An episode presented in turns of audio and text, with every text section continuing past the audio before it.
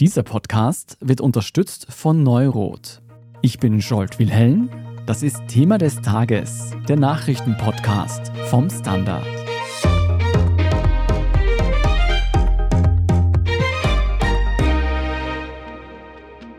Jedes Jahr erscheinen tausende medizinische Studien. Sie sollen die Wirksamkeit von Medikamenten, Therapieformen oder operativen Eingriffen belegen oder auch potenziell gefährliche Nebenwirkungen aufzeigen. Eine Forschergruppe ist nach jahrelanger Recherche nun zu einer erschreckenden Erkenntnis gekommen. Medizinische Studien werden gefälscht, manipuliert oder gar nicht erst durchgeführt und das alles weit öfter als bisher befürchtet. Die Rede ist tatsächlich von tausenden Fakes, die für fehlerhafte Behandlungen sorgen oder auch dafür, dass sich Menschen gegen schwerwiegende Krankheiten nicht impfen lassen.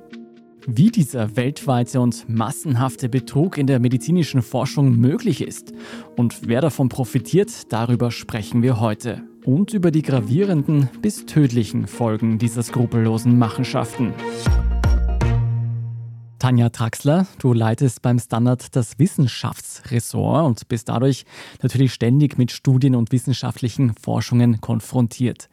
Jetzt haben uns Anfang der Woche ziemlich beunruhigende Nachrichten erreicht. Und zwar zu gefälschten Studien in der Medizin. Was hat es damit auf sich? Ja, es geht dabei um gefälschte medizinische Studien, manchmal wirklich frei erfunden, mit Absicht gefälscht. Teilweise geht es um Studien, die zurückgezogen werden mussten, weil ehrliche Fehler passiert sind. Und das ist natürlich kein völlig neues Problem, aber wie neue Daten zeigen, ist es ein immer größeres Problem. Es müssen immer mehr Studien aus diesem Bereich zurückgezogen werden und das hat auch Auswirkungen auf die klinische Praxis und letztlich auch auf Patientinnen. Von wie vielen Studien sprechen wir da? Es gibt einen Blog eines Kollektivs, das sich mit solchen Studien beschäftigt.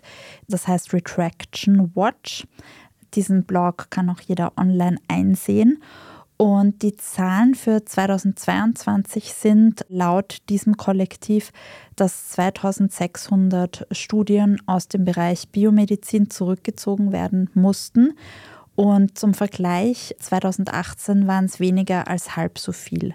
Also man sieht die Tendenz. Über 2000 Studien mussten zurückgezogen werden, weil sie falsch sind oder gefälscht wurden tatsächlich. Ja, es gibt noch einen viel höheren Anteil, wo man es einfach nicht weiß. Also wenn man jetzt diese 2600 Studien hernimmt, das ist eine von 1000 Studien circa, mhm. die zurückgezogen wurde. Das klingt jetzt nicht wahnsinnig alarmierend. Allerdings Experten von Retraction Watch gehen eher davon aus, dass eine von 50 Studien nicht vertrauenswürdig ist, weil sie entweder wirklich offen gefälscht ist, frei erfunden, irgendwas daher fabuliert oder eben ehrliche Fehler passiert sind, jedenfalls im Endeffekt keine verlässlichen, belastbaren Resultate liefern. 1 von 50, das würde bedeuten, wirklich massenhafte falsche Studien sind in Umlauf und werden auch zurückgezogen. Um welche Art der Studien handelt es sich denn da? Welche medizinischen Bereiche und welche Länder sind da vor allem betroffen? Mhm. Im Prinzip ist kein Bereich ausgenommen. Oh es gibt keinen Bereich der medizinischen Forschung und auch sonst der Wissenschaft nicht, wo es keine Fälschungen oder Betrugsfälle gibt. Aber besonders betroffen sind in diesem Fall klinische Studien, also Studien, wo Patientinnen und Patienten Teil der Studie sind. Und da ist es eben sehr schwierig, Fälschungen nachzuvollziehen. Interessanterweise zeigt sich auch, dass insbesondere also ein sehr großer Anteil dieser Studien irgendeinen Connex zu chinesischen Forschenden hat. Gibt es dafür eine Begründung? Ja, eigentlich mehrere Begründungen. Einerseits ist es so, dass in China im Medizinsystem ist ein sehr hoher Konkurrenzdruck. Also viele sagen, da gibt es wirklich teilweise unrealistische Vorgaben, was chinesische Mediziner, Medizinerinnen erfüllen müssen, um Karriere machen zu können, um wirklich Stellen zu kriegen. Dann ist es in China auch so, dass es nicht nur in der medizinischen Forschung so, sondern generell so, dass es üblich ist, dass Wissenschaftler, Wissenschaftlerinnen Bonuszahlungen bekommen, wenn sie in prestigereichen Journals publizieren. Das ist eine Praxis, die ist einfach sonst nicht üblich und die kann dazu führen, spektakuläre Ergebnisse herbeizufabulieren, die dann eben in solchen High-Impact-Journals einen Platz finden. Aber wenn ich das richtig verstanden habe, das ist kein isoliertes chinesisches Phänomen, sondern betrifft tatsächlich die ganze Welt der Forschung. Ja, absolut. Einerseits wird überall gefälscht, also an manchen Orten weniger als an anderen. Und es ist auch deswegen ein internationales Problem, weil diese gefälschten Studien dann in Meta-Analysen eingehen, letztlich auch in Empfehlungen für medizinische Behandlungen. Und das betrifft Patientinnen und Patienten zum Beispiel in Österreich genauso wie überall sonst auch. Wissen wir denn, ob Studien auch in Österreich gefälscht wurden? Ja, es gibt ein paar wenige gut dokumentierte Fälle. In Österreich scheint aber eher das Problem zu sein, dass auch die Patientinnen hier von einfach falschen, gefälschten oder auch in irgendeiner Weise anders manipulierten Studien betroffen sind, die sich dann in eine klinische Praxis übersetzen, die dann letztlich auch zu Schaden führen kann. Es gibt zum Beispiel auch Probleme mit Studien, die nachgewiesen haben wollen, dass bestimmte homöopathische Arzneimittel wirken die werden auch bei uns in der Apotheke verkauft und dann ist womöglich der eine oder andere verleitet, sich so ein Mittelchen zu besorgen. Im Glauben, da habe ich eh diese Studie im Internet gefunden, dass das angeblich wirkt und das ist aber gefälscht. Also in so einer Weise gibt es in Österreich jedenfalls auch Auswirkungen von diesem Phänomen, wenn auch die Fälle, wo tatsächlich hier in Österreich manipuliert und gefälscht wird, eher überschaubar sind.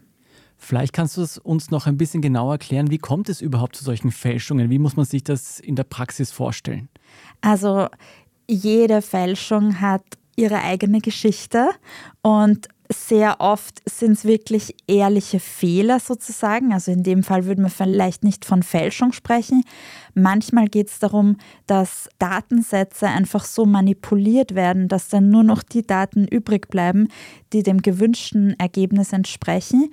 Und manchmal bei wirklich sehr, sehr haarsträubenden Fällen ist die wissenschaftliche Arbeit wirklich frei erfunden. Da werden Daten von einem anderen Medikament, von einer völlig anderen Studie hergenommen. Und genau diese Daten werden hergenommen, der Name der Krankheit und der Behandlung ausgetauscht und das wird dann zur Publikation eingereicht. Also wirklich von vorn bis hinten frei erfunden und alles dazwischen gibt es auch.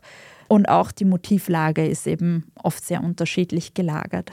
Das würde mich nämlich auch interessieren. Du hast vorher schon von diesen chinesischen ForscherInnen gesprochen, die ein monetäres Interesse haben, massenhaft Studien zu veröffentlichen mit spektakulären Ergebnissen.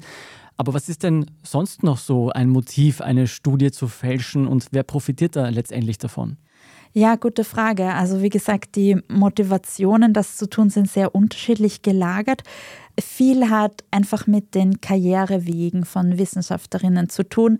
Da ist es eben notwendig, um gute Stellen zu bekommen, möglichst viel zu publizieren in möglichst prestigereichen Journalen, dann auch viele Zitierungen zu bekommen und es ist eben bei wissenschaftlichen Journalen so, dass die in gewisser Weise auch verständlicherweise Studien bevorzugen, die eine sehr starke Aussage haben, vielleicht auch eine überraschende Aussage und die dann eher groß herauskommt als ja irgendwas, was man eh schon sehr oft gefunden hat.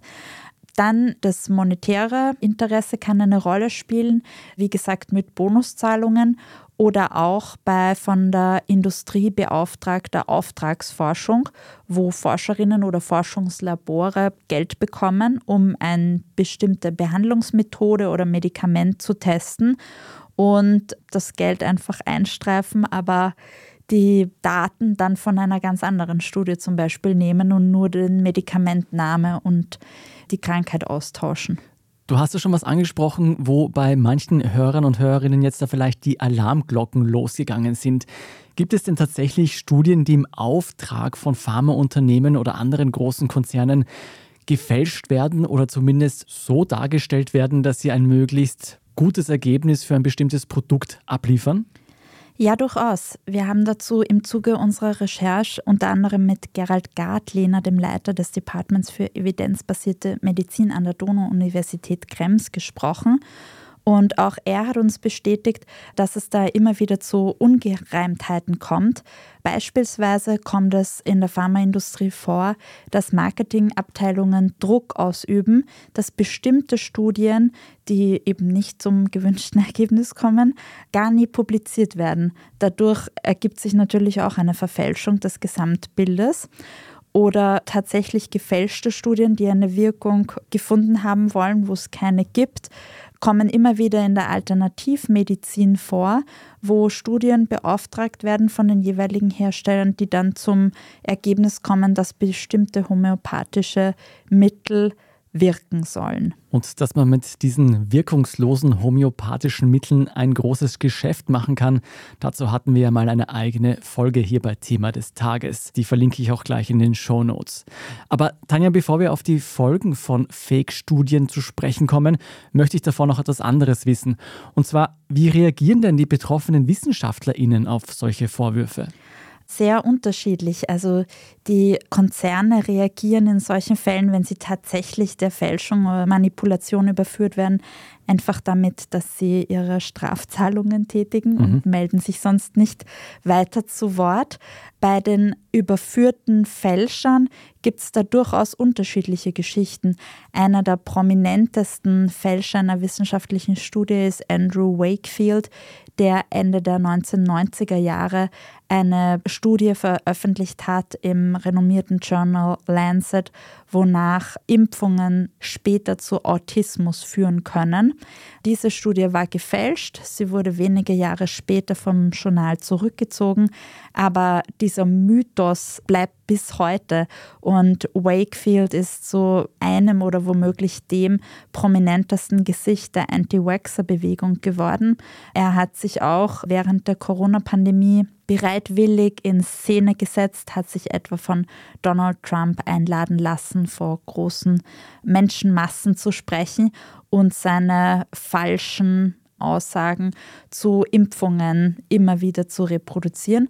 Also er betreibt das quasi als Geschäftsmodell nach wie vor. Und von ihm haben sich auch viele prominente Leute berufen gefühlt, auch diese falschen Erkenntnisse wiederzugeben. Also ich erinnere mich an Schauspielerinnen und Schauspieler, die auch aufgetreten sind und behauptet haben, dass Impfungen Autismus hervorrufen. Ja, allerdings. Also an diesem Beispiel sieht man eben auch sehr schön, wie du sagst, was für ein langes, langes Nachleben solche gefälschten Studien oft haben können. Und auch bei den jüngsten Masernausbrüchen, zu denen es immer wieder kommt, auch in Österreich zuletzt, das ist letztlich Andrew Wakefield zu verdanken. Mhm. Eine andere Fälschungsgeschichte ist die von Theodoric Staple, einem niederländischen Psychologen. Er hatte einen anderen Umgang, also wenig später, nachdem er überführt wurde, Studien gefälscht zu haben, hat er seine Memoiren, seine Erlebnisse dieses Fälschungsskandals zu Papier gebracht, ist unter dem Titel Faking Science, a True Story of Academic Fraud erschienen. Die allermeisten, muss man sagen, erklären sich aber gar nie. Mhm. Du, aber dieser Herr Staple hat dann also mit seiner Bestseller-Erzählung über seine Fälschungen erst wieder Geld verdient. Ja. Gab es denn bei irgendwelchen dieser Betrugsfälle auch rechtliche Konsequenzen für die FälscherInnen? Ja, gute Frage. Die sind sehr unterschiedlich von Land zu Land. Also der erste Punkt ist, dass rechtliche Regelungen eigentlich nur dann greifen können, wenn die Absicht des Fehlverhaltens wirklich nachgewiesen werden kann. Solange das tatsächlich noch so aussieht oder man den Eindruck, den Anschein aufrechterhalten kann, dass das ein ehrlicher Fehler ist, greifen rechtliche Regelungen gar nicht. Und wenn tatsächlich beabsichtigtes Fehlverhalten vorliegt, was auch nachgewiesen werden kann, dann kommt es eben sehr stark auf das jeweilige Rechtssystem des jeweiligen Landes an. Auch macht es natürlich einen Unterschied, ob Patientinnen zu Schaden gekommen sind, ob es primär zu einer Bereicherung geführt hat, etc. Aber generell werden wenige dieser Studienfälscherinnen rechtlich belangt. Normalerweise ist das Maximale, was passiert, und das ist für die, die diesen Fälschungen nachschnüffeln, ohnehin schon ein großer Erfolg, dass die Studien zurückgezogen werden. Aber darüber hinaus gibt es oft gar keine Konsequenzen und im schlimmsten Fall gehen die überführten Forscherinnen über und fertigen die nächste Fälschung an, weil wir vorhin über Herrn Staple gesprochen haben. Bei ihm war das zum Beispiel so, also das ist der mit dem Bestseller, mhm. bei ihm war das zum Beispiel so, dass das Strafverfahren gegen ihn dann eingestellt wurde mit der Auflage von 120 Sozialstunden. Ich würde sagen, das lassen wir ein bisschen sickern und machen eine kurze Werbepause und danach sprechen wir darüber, welche gesundheitlichen Konsequenzen diese gefälschten Studien haben können. Bleiben Sie dran. Zeit, mit alten Vorurteilen aufzuräumen. Zeit zu zeigen, dass Menschen mit Hörminderung mitten im Leben stehen. Zeit klarzumachen, dass Hörgeräte so selbstverständlich sind wie ein Smartphone. Zeit für viel mehr Lebensfreude. Die Zeit ist reif für Hörstärke von Neurot. Entdecken Sie jetzt Ihre Neurot. Besser hören, besser leben. Ich bin die Franziska. Ich bin der Martin. Und wir wollen besser leben. Lohnt sich 10.000 Schritte zu gehen jeden Tag? Ist das Großraumbüro wirklich so schlecht wie sein Ruf? Spoiler, ja. Bringt's was, Intervall zu fasten? Wir fragen die, die es wirklich wissen und probieren es auch gleich selber aus. Bei Besser Leben, jeden Donnerstag eine neue Folge.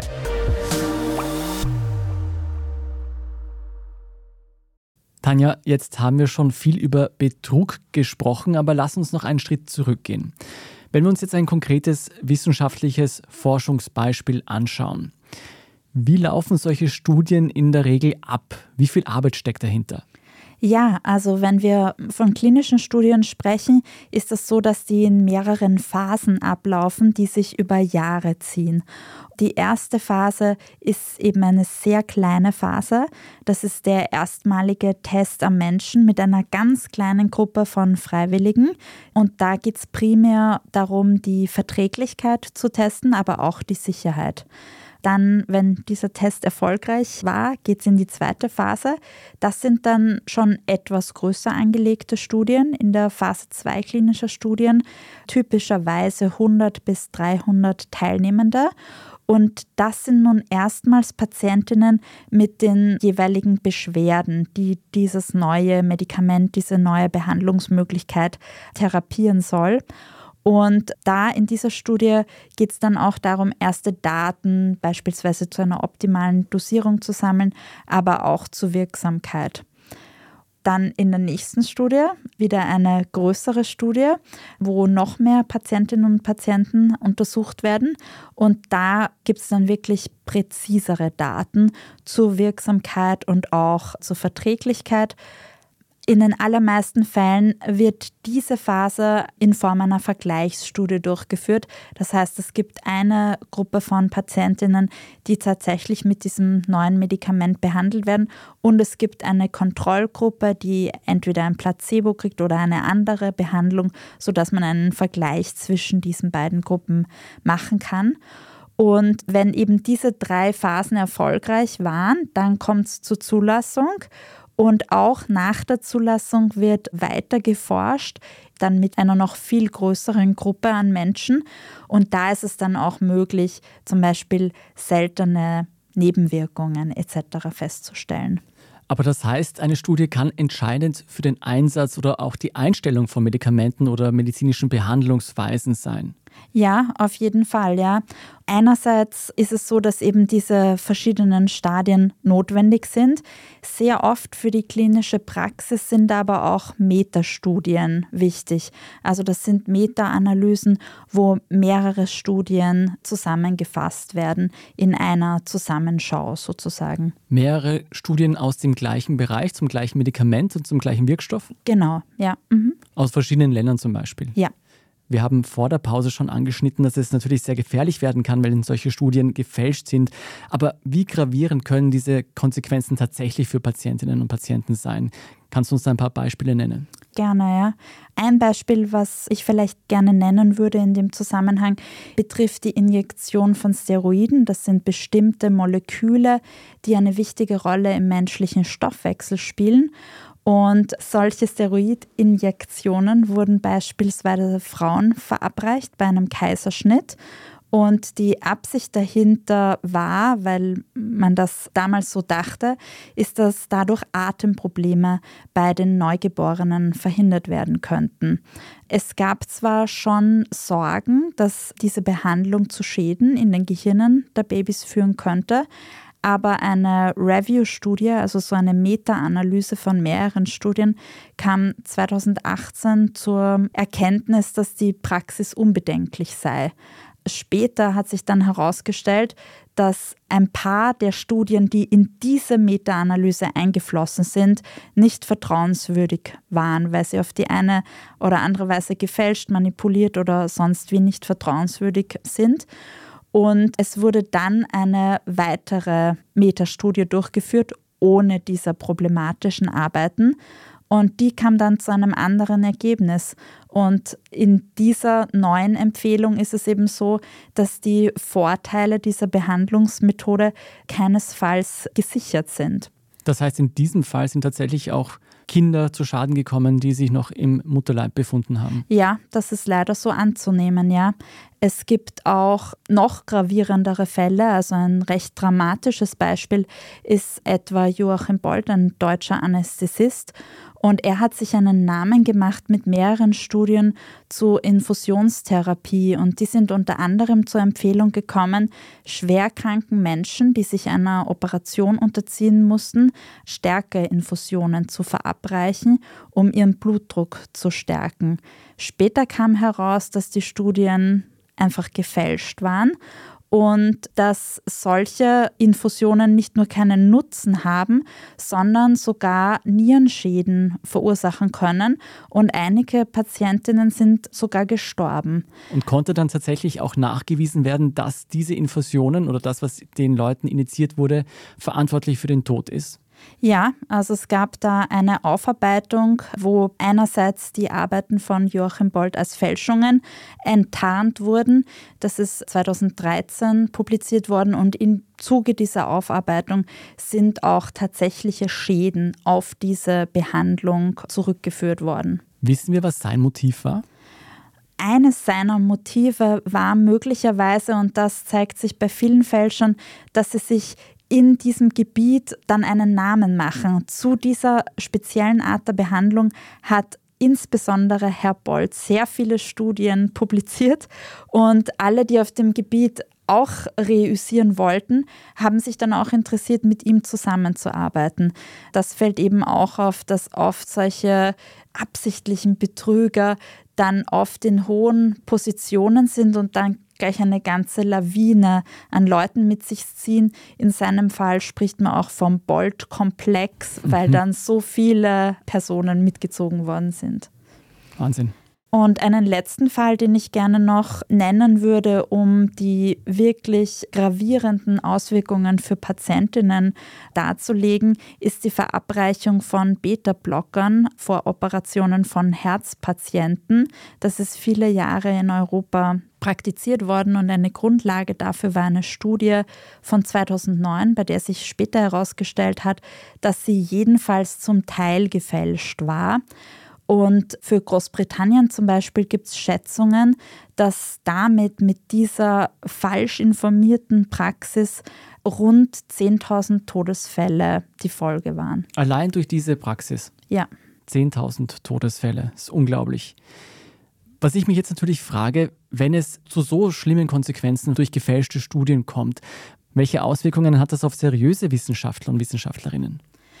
Ja, also man muss sagen, die aller, aller, allermeisten arbeiten ja sauber und nach allen Regeln der Kunst. Und schwarze Schafe gibt es eben überall, in jedem Bereich, in der Wissenschaft, auch in anderen Bereichen, nicht nur in der Wissenschaft.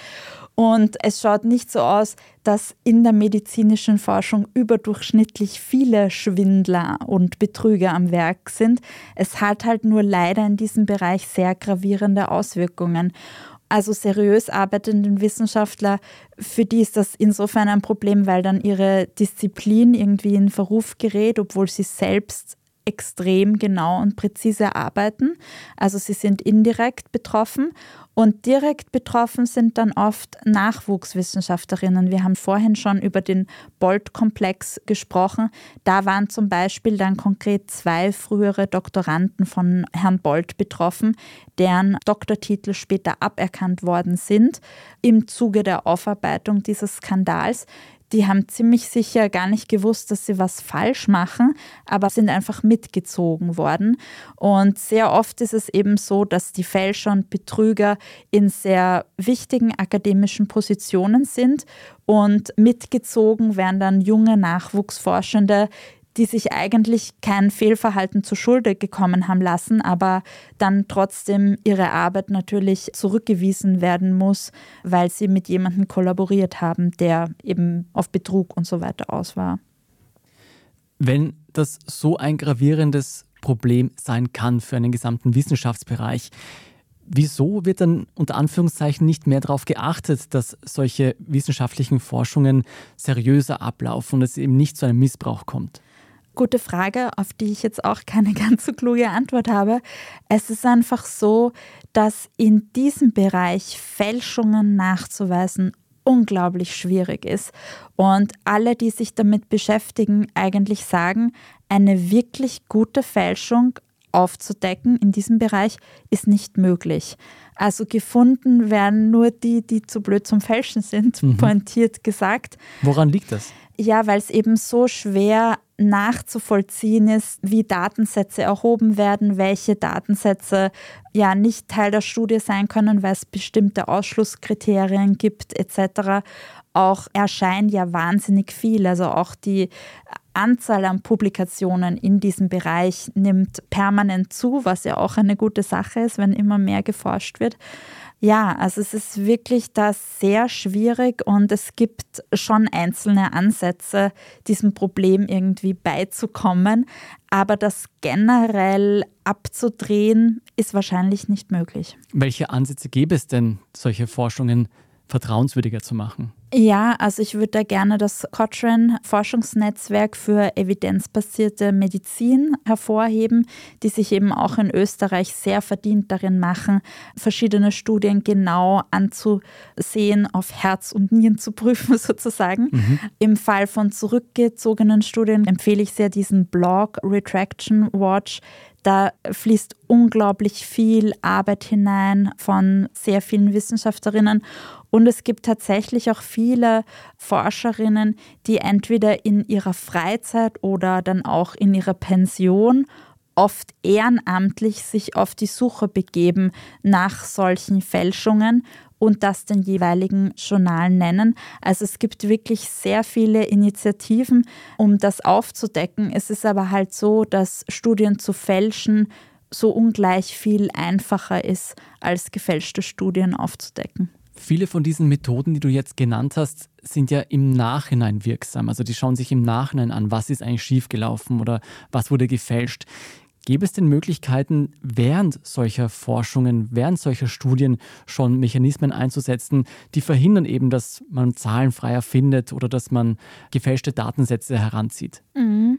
Teilweise ist das sicher denkbar, auch da strenger zu kontrollieren oder auch die Karrieremöglichkeiten für Wissenschaftlerinnen einfach attraktiver zu gestalten, dass weniger sich in der Situation sehen, dass sie glauben, fälschen zu müssen, um überhaupt reüssieren zu können.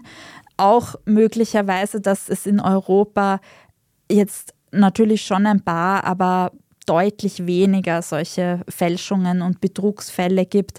Zum Beispiel verglichen mit China könnte darauf hindeuten, dass da auch einiges, vieles richtig gemacht wird. Aber ja, ganz ausschließen wird man es leider nie können. Auch nach diesen Recherchen nicht. Ich befürchte nicht. Das sind sehr interessante Einblicke, wenn auch nicht unbedingt aufbauend. Vielen Dank, Tanja Traxler. Gerne, danke.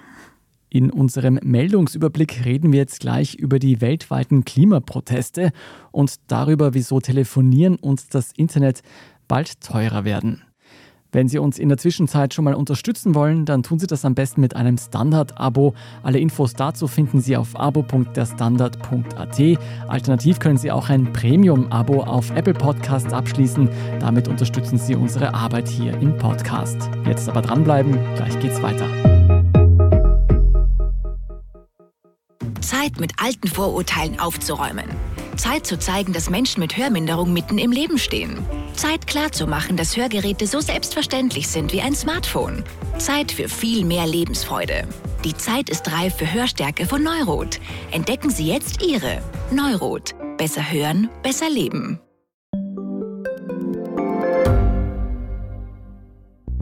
Schaffen wir es noch, die Erderhitzung zu stoppen? Wie verändert künstliche Intelligenz unser Leben? Wie werden wir in einer heißeren Welt leben, arbeiten, urlauben? Und wann fahren Autos autonom? Ich bin Alicia Prager. Und ich bin Florian Koch. Um solche und viele weitere Fragen geht es im Podcast Edition Zukunft und Edition Zukunft Klimafragen. Wir sprechen mit Expertinnen und Experten und diskutieren Lösungen für die Welt von morgen. Jeden Freitag gibt es eine neue Folge.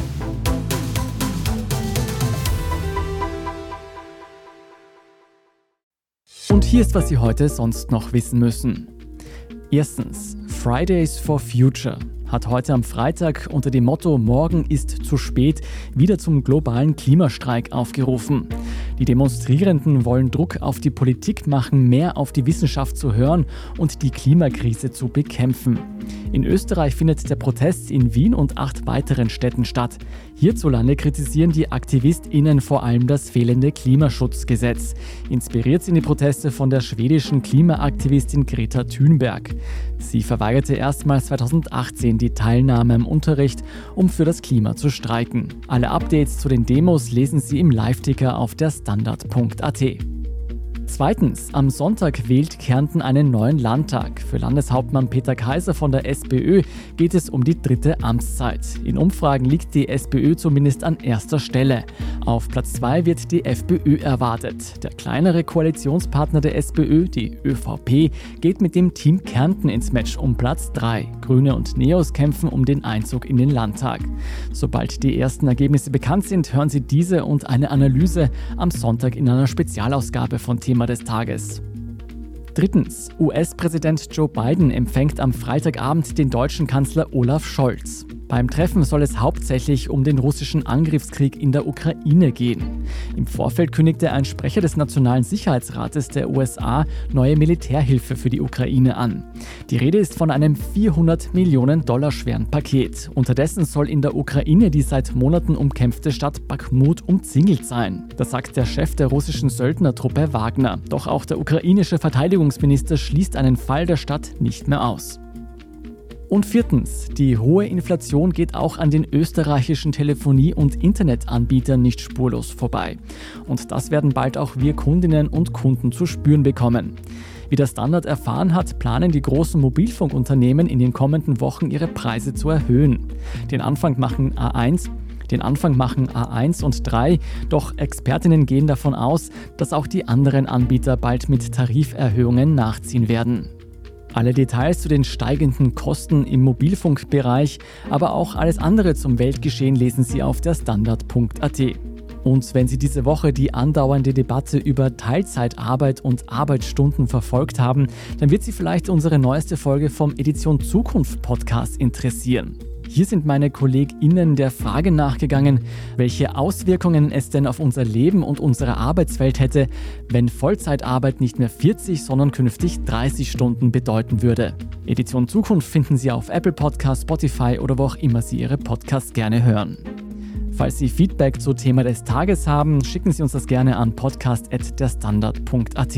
Wenn Sie dazu beitragen wollen, dass unsere Arbeit von noch viel mehr Menschen gehört wird, dann geben Sie uns doch eine gute Bewertung auf einer Podcast-Plattform Ihrer Wahl und sagen Sie auch gerne Ihren Freunden Bescheid. Ich bin Scholt Wilhelm, Baba und bis zum nächsten Mal.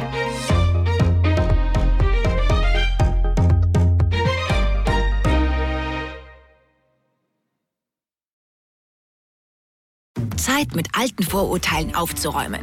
Zeit zu zeigen, dass Menschen mit Hörminderung mitten im Leben stehen. Zeit klarzumachen, dass Hörgeräte so selbstverständlich sind wie ein Smartphone. Zeit für viel mehr Lebensfreude. Die Zeit ist reif für Hörstärke von Neurot. Entdecken Sie jetzt Ihre Neurot. Besser hören, besser leben.